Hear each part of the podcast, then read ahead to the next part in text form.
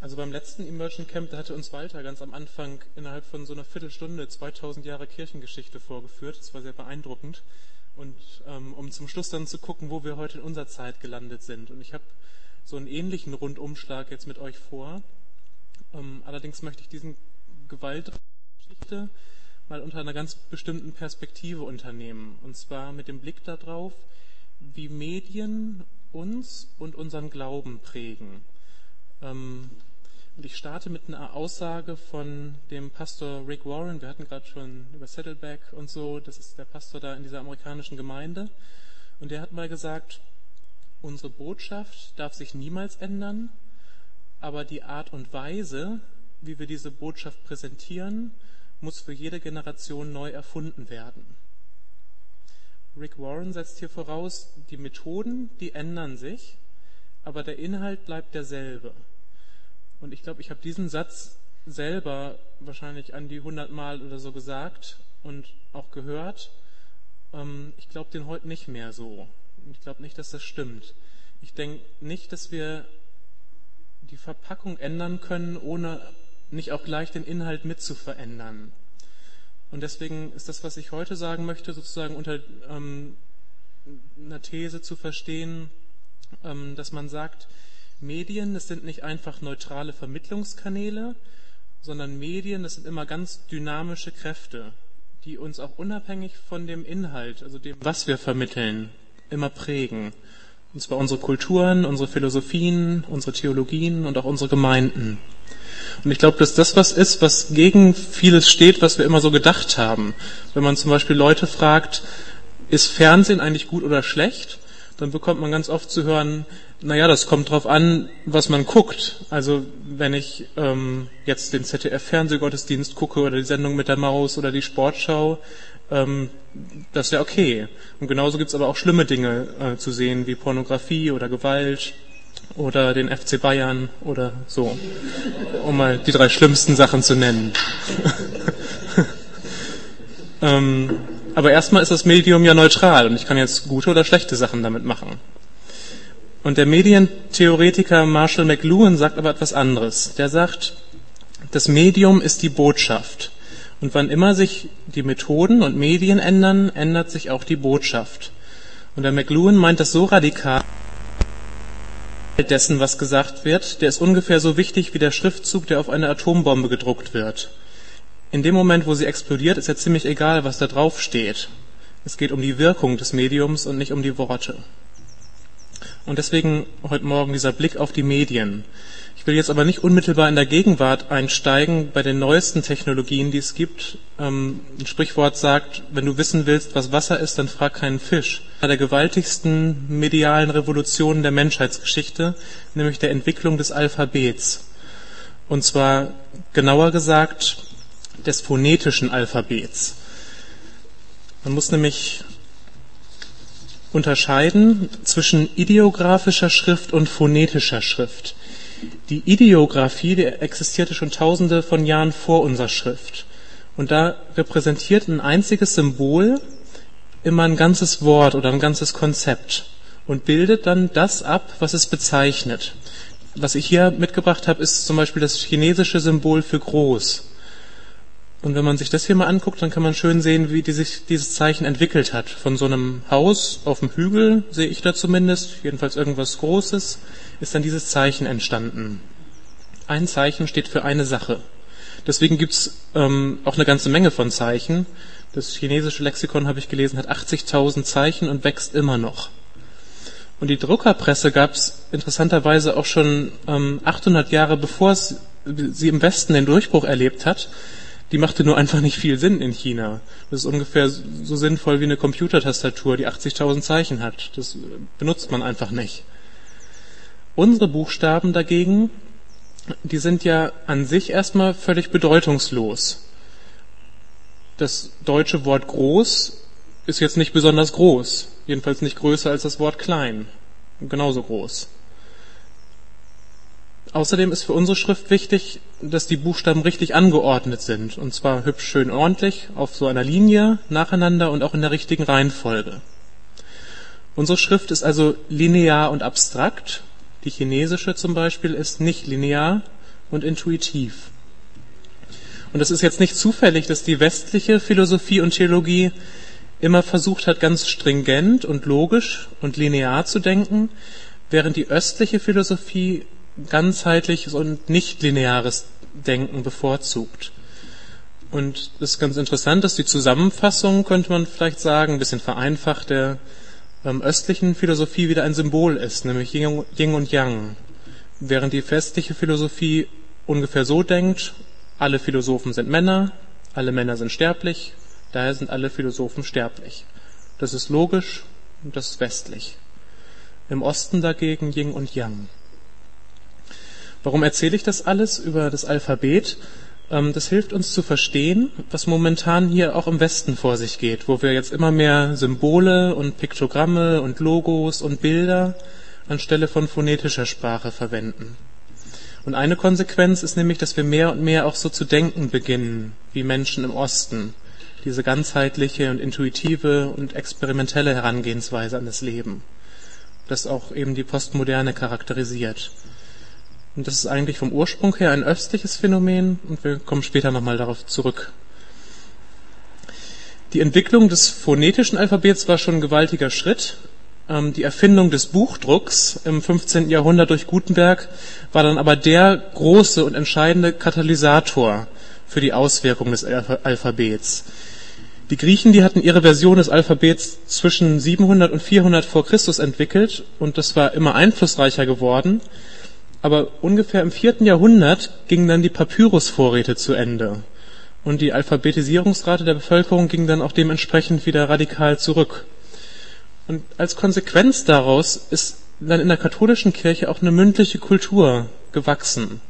Man las nicht das Evangelium, sondern man sprach und man hörte es. Und das hat sich dann ganz grundlegend geändert mit der Reformation, die eben ausgerechnet in diese Zeit des Buchdrucks fiel, diese Erfindung. Und die wahrscheinlich ohne diese Erfindung ja auch nie so möglich gewesen wäre. Weil es auf einmal möglich war, diese Ideen massenweise zu reproduzieren und unters Volk zu bringen. Und was dann aber nach der Reformation passierte, ist auch eigentlich interessant.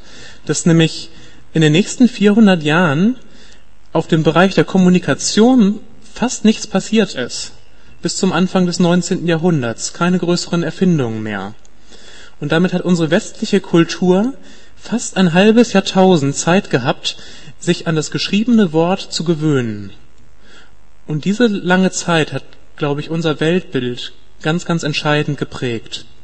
Und was oft übersehen wird, ist, dass es in der Reformation und dann auch in der Aufklärung nicht nur um den Inhalt dessen ging, was da geschrieben wurde, also was Luther und Erasmus und die ganzen Aufklärer und so dann für Ideen hatten, sondern dass schon das Medium der gedruckten Schrift an sich uns zu anderen Menschen gemacht hat. Und das möchte ich gerade mal anhand von ähm, vier kleinen Aspekten äh, darstellen. Die erste Auswirkung des Buchdrucks ist, dass sie uns in ähm, eine Individualisierung führt. In der mündlichen Kultur ist es eigentlich immer so, wenn ich eine Idee habe, ähm, dann brauche ich jemanden anders, um die weiter zu vermitteln. Da brauche ich immer mindestens zwei Leute, um Wissen weiter zu vermitteln. Wer allein ist, der steht in der Gefahr, das vorhandene Wissen zu verlieren. Wenn wir mal annehmen, irgendjemand hat einen ganz, ganz klugen Gedanken, ähm, der vielleicht die Weltgeschichte revolutionieren könnte oder was auch immer, und ich habe aber keine Möglichkeit, diesen Gedanken irgendwie festzuhalten, sondern ich brauche die Gemeinschaft. Bevor der Gedanke verflogen ist, muss ich ihn an irgendjemand weitergeben. Und diese Gemeinschaft reagiert dann ja auch auf diesen Gedanken, den ich habe. Und das ist ja eigentlich auch genau die Art und Weise, wie die Evangelien ganz lange Zeit überliefert worden sind, dass sie eben weitererzählt wurden. Was ändert sich jetzt mit dem Buchdruck? Jetzt ist die Gemeinschaft plötzlich nicht mehr notwendig. Ich brauche die anderen nicht mehr und ich kann auch in der Isolation von anderen lernen. Ich setze mich einfach mit meinem Buch hin und lese was. Und die Gemeinschaft, die ist zum Wiederholen und zum Lehren und zum Lernen, auch zum Bewahren von Traditionen und von Identität nicht mehr nötig, sondern es geht auch alleine. Und das Ergebnis dessen ist eine Ausweitung der Privatsphäre. Während vorher die Identität von den Menschen auch durch die Gruppe bestimmt war, ähm, ist es jetzt so, dass der Fokus auf den einzelnen Menschen gerichtet wird. Und das gilt ja auch für den Glauben, dass seit Luther überhaupt erst so ein ernsthaftes Interesse an dem einzelnen gläubigen Menschen erwacht ist. Ähm, auch wenn wir heute davon reden, dass jeder Mensch eine persönliche Beziehung zu Jesus haben kann oder zu Gott haben kann, dann ist es ganz wichtig im Kopf zu behalten, dass wir so erst seit 500 Jahren reden und dass vorher über Jahrtausende ähm, überhaupt nicht in solchen Kategorien gedacht worden ist. Das an sich ist ja auch nichts Schlechtes, würde ich sagen, dass man über einen einzelnen Menschen nachdenkt und auch über die persönliche Beziehung eines Menschen zu Gott. Allerdings kann es auch zu einer Verkürzung von dem führen, was Jesus gepredigt hat. Wenn wir nämlich dann das Evangelium darauf reduzieren, dass Jesus sozusagen nur für einzelne Menschen gestorben und gelebt hat. Und dass es beim Glauben dann konsequenterweise auch um eine ganz persönliche, individuelle Angelegenheit geht, die sich dann in unserem Inneren abspielt. Und dann, denke ich, fragen nämlich Menschen zu Recht auch uns, warum man die Kirche überhaupt noch braucht, wenn einfach jeder nur seine eigene persönliche Beziehung zu Jesus zu pflegen hat. Warum brauchen wir dann überhaupt noch eine Gemeinde? Und ich denke, dass wir heute in der Gefahr stehen, zu vergessen, dass Glaube nicht nur eine Angelegenheit von einem Einzelnen ist, sondern von einer Gemeinschaft. Und das entspricht, denke ich, auch den biblischen Texten. Dort ist zum Beispiel ja in den Briefen von Paulus immer die Gemeinde das Gegenüber zu Jesus Christus und nicht einzelne Christen. Gemeinde also nicht als eine Ansammlung von vielen kleinen Individuen, die jeder für sich ihren Glauben leben. Dann das zweite, der Buchdruck führt den Gedanken der Objektivität ein. Ähm, das geschriebene Wort, das schafft immer auch eine Distanz zwischen dem, der etwas weiß, und dem Wissen an sich. In der mündlichen Kultur bin ich als jemand, der etwas weiß, mit meinem Wissen direkt verbunden, sozusagen in mir. Das ist jetzt anders mit dem Buchdruck. Da steht das Wissen vor mir auf einem Blatt Papier, das ich mir dann angucken kann und das auch andere analysieren können. Und ich denke, das hat gewaltige Auswirkungen, ähm, wenn wir meinen, wir könnten sozusagen außerhalb unserer eigenen Ideen stehen und sie dann von außen und dann auch objektiv betrachten das ist an sich auch nichts Schlechtes. Ähm, Im Hinblick auf unseren Glauben können wir, haben wir damit auch die Möglichkeit, mal ähm, von außen drauf zu gucken und aus der Distanz anzuschauen, welche Überzeugungen wir eigentlich haben. Und große Bereiche der theologischen Wissenschaft funktionieren ja auch eigentlich nur so, dass ich in Abstand gehe und dann versuche zu beschreiben, was es mit Gott und was es mit dem Menschen und mit dem Glauben so auf sich hat ich bin auch nicht mehr nur Gefangener meiner eigenen Stimmungen und Gedanken und subjektiven Empfindungen. Ich kann zum Beispiel was in meinem Tagebuch aufschreiben und damit bekomme ich eine Distanz auch ähm, zu dem, was ich da aufgeschrieben habe. Und kann das nochmal überdenken und nachdenken. Und es hilft mir vielleicht auch, ähm, mal Dinge außerhalb von mir selbst zu sehen. Auf der anderen Seite in, ins Extrem getrieben führt aber dieses Verständnis von Objektivität dazu, dass wir als Christen meinen, dass die Bibel einfach nur noch eine Ansammlung von Lehrsätzen wäre. Und wenn jeder jetzt diese Lehrsätze genau genug lesen würde, dann müssten wir eigentlich alle beim selben Bibelverständnis landen. Nämlich meistens dann bei unserem eigenen, denken wir ja. Und ich denke, das ist ein Irrtum. Ähm, sondern die vielen Schreiber der biblischen Texte waren ja auch ganz reale Menschen, die in bestimmten Kulturen und Zeiten und Umständen gelebt haben. Und wir selbst als Leser der biblischen Texte bringen ja auch ganz viel mit wenn wir die Bibel aufschlagen. Unsere Biografie, unsere Kultur, unser Geschlecht, unser Lebensalter und so weiter. Und ein weißer, gut verdienender Mann in Deutschland wird zum Beispiel prophetische Texte völlig anders lesen als eine lateinamerikanische Frau, die in großer Armut lebt und unter diktatorischen Verhältnissen. Dann das dritte, der Buchdruck führt zu einem abstrakten Denken. Ähm, das allein schon durch die Verbreitung des phonetischen Alphabets, das ja abstrakte Buchstaben verbindet. Im Mittelalter waren vor allem Sakramente wie Taufe und Abendmahl wichtig für die Kirche gewesen. Mit der Reformation wird jetzt die Predigt wichtig und zum zentralen Stück des Gottesdienstes und die Kanzel rückt neben den Altar. Die Predigten werden auch immer länger und dichter und abstrakter. Ein klassisches, klassisches Beispiel für mich sind immer die äh, großen Prediger des 18. Jahrhunderts ähm, Jonathan Edwards, der predigte oft vier Stunden lang. Ähm, allein der Titel mancher Predigten spricht Bände. Ich habe mir mal einen aufgeschrieben von George Whitfield. Der hat eine Predigt gehalten mit dem Titel Ein Schutzmittel gegen wechselhafte Empfindungen und Entbehrungen von Prinzipien im Hinblick auf Rechtfertigung und christliche Perfektion. Ähm, der Titel ist schon erstaunlich. Noch erstaunlicher finde ich, dass die Menschen damals von diesen inhaltlicher hochabstrakten Predigten zutiefst berührt waren und auf die Knie gegangen sind und geweint haben und ähm, ihrem Leben eine neue Richtung gegeben haben. Ich könnte mir selbst auch vorstellen, ähm, äh, nach so einer Predigt zusammenzubrechen, aber wahrscheinlich aus ganz anderen Gründen als die Menschen damals. Ähm, und auch die theologische Wissenschaft, die folgt ja diesem Trend. Wir haben heute die theologische Disziplin der systematischen Theologie. Und in diesem Fach soll möglichst alles geordnet werden und sortiert werden, was über den Glauben gesagt werden kann. Und so wird eben heute an der Uni das Wissen weitergegeben. Man könnte ja auch sagen, wir erzählen einfach die biblischen Geschichten und setzen uns um Lagerfeuer oder so. Das machen wir aber nicht. Ähm, das hat auch sein Gutes, aber ich denke, wir verlieren auch das eine oder andere. Und das letzte ähm, zum Buchdruck, er führt zu einem linearen, vernünftigen Denken. Im Mittelalter wurde das biblische Zeugnis ja vor allem durch Erzählungen und auch durch gewaltige Kirchenfenster weitergegeben. Ähm, und für Kirchenfenster und zum Erzählen eignen sich natürlich besonders die Geschichten über Jesus aus den Evangelien und auch Geschichten aus dem Alten Testament. Ähm, das geht viel besser einfach, das mit dem Kirchenfenster zu erzählen, als jetzt abstrakte, komplexe Texte von Paulus. Und mit dem gedruckten Wort war jetzt aber eben die Möglichkeit da, auch dieses sehr stringentische, stringente und logische Denken von Paulus besser nachzuvollziehen. Und ich denke, das ist kein Zufall, dass gerade die Entdeckung von Martin Luther zur Rechtfertigung eben nicht aus den Evangelien stammt, sondern aus dem Römerbrief. Und es ist auch kein Zufall, dass wir uns in der Moderne immer mehr auf Paulus auch berufen haben. Ähm, und dass wir in vielerlei Hinsicht seine Theologie in die Mitte unseres Glaubens gestellt haben.